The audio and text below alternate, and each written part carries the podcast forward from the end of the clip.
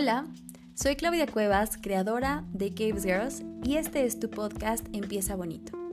Tienes pequeñas sesiones de lunes a viernes para que empieces tu día trabajando la productividad, organización y autocuidado, viéndolo de una manera realista y realizable. Así que aquí nos escuchamos.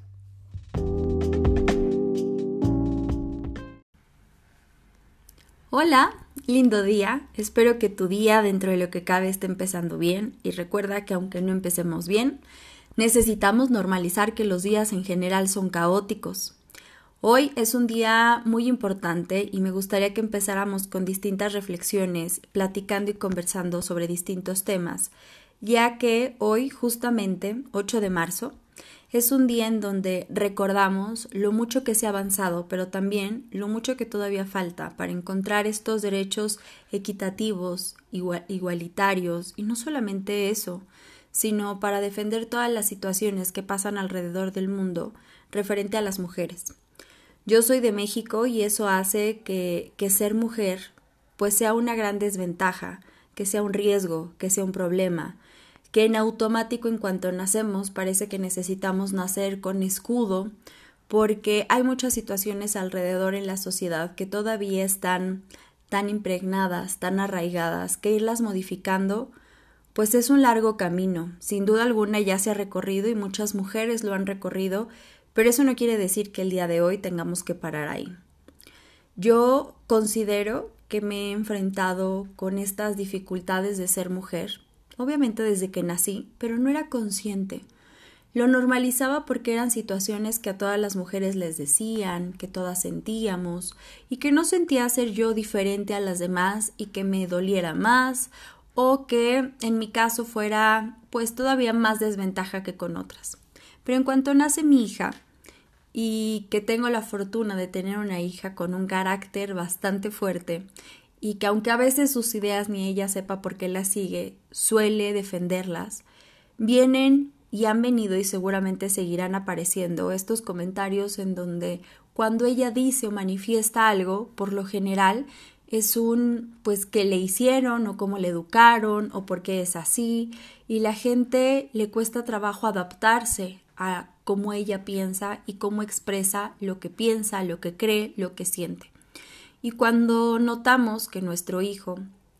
también tiene este tipo de carácter, a él se le aplaude, se le reconoce que bueno, no va, va, a ser alguien que no se va a dejar, va a ser alguien que va a defender sus sueños, eh, es muy necesaria esa herramienta en la vida. Y entonces ahí fue donde esta venda,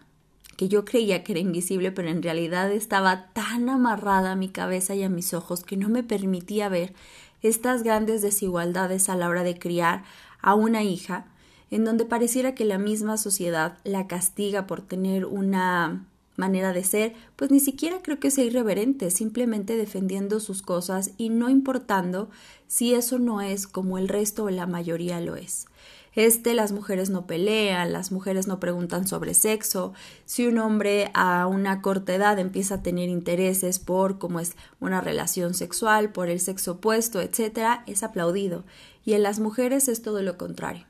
Así que desde mi experiencia agradezco ser madre de Silvana y ser madre de Liam, pero en específico de Silvana, porque me ha recordado y me ha demostrado muchas cosas que siendo niña yo normalicé que hubieran críticas a mi aspecto físico o que desde pequeña me dijeran mira tu noviecito o cómo te vas a casar si no sabes tender tu cama, o cómo te vas a casar si no sabes cocinar, y muchas cosas con las que fui criada, y pensaba que era normal, la manera en la que entre mujeres nos señalamos porque así nos han enseñado, la manera en la que los hombres nos señalan, y justamente hace poco platicaba y le enseñaba a, mis hija, a mi hija ciertas situaciones y de repente me detenía y decía ¿y por qué se lo estoy explicando así? Porque le obligo a que regrese y se ponga una camiseta para que no se le transparente que le están creciendo los senos y porque le digo que tenga tanto cuidado con que una toalla femenina no se note en el bote de la basura ni quede ningún rastro cuando son cosas completamente normales. Y cuando ella me cuestionaba ¿y por qué hay que hacerlo así? ¿Y por qué no entiendo la lógica dentro de la regla que me estás diciendo o la sugerencia que me estás haciendo? Íbamos entre las dos cuestionando el por qué y le dije, claro, yo me llevaría una camiseta debajo de la playera porque si se transparenta mi primer pensamiento es este miedo de que un niño resalte que mi cuerpo está cambiando, que se burle, que lo señale, y cuando estoy en una etapa de todavía no sentirme segura, y todavía a mis 33 años no me siento segura, lo último que quiero y espero es que señalen este crecimiento y que hagan notar las partes buenas o malas de este crecimiento, ya sea que está haciendo un desarrollo tardío o que voy muy avanzada en mi desarrollo, cuando no me gustaría que eso permeara en el cómo me ve el mundo.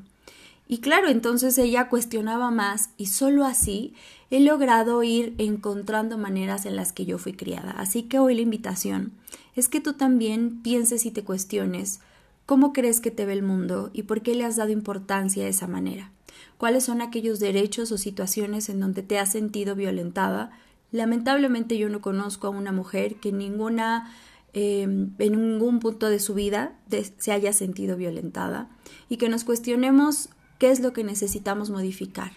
cuáles son aquellos derechos que necesitamos hacer valer, reclamarlos, pelearlos, alzar la voz y no quedarnos calladas. Así que sin duda este es un día para seguir reflexionando, para recordar el apoyo que seguimos requiriendo, cuáles son las causas que vamos a seguir luchando, cuántas veces nos hemos sentido intimidadas, juzgadas, violentadas, señaladas, criticadas por esta manera que está tan arraigada en nuestra sociedad de ver, de criticar, de observar a una mujer.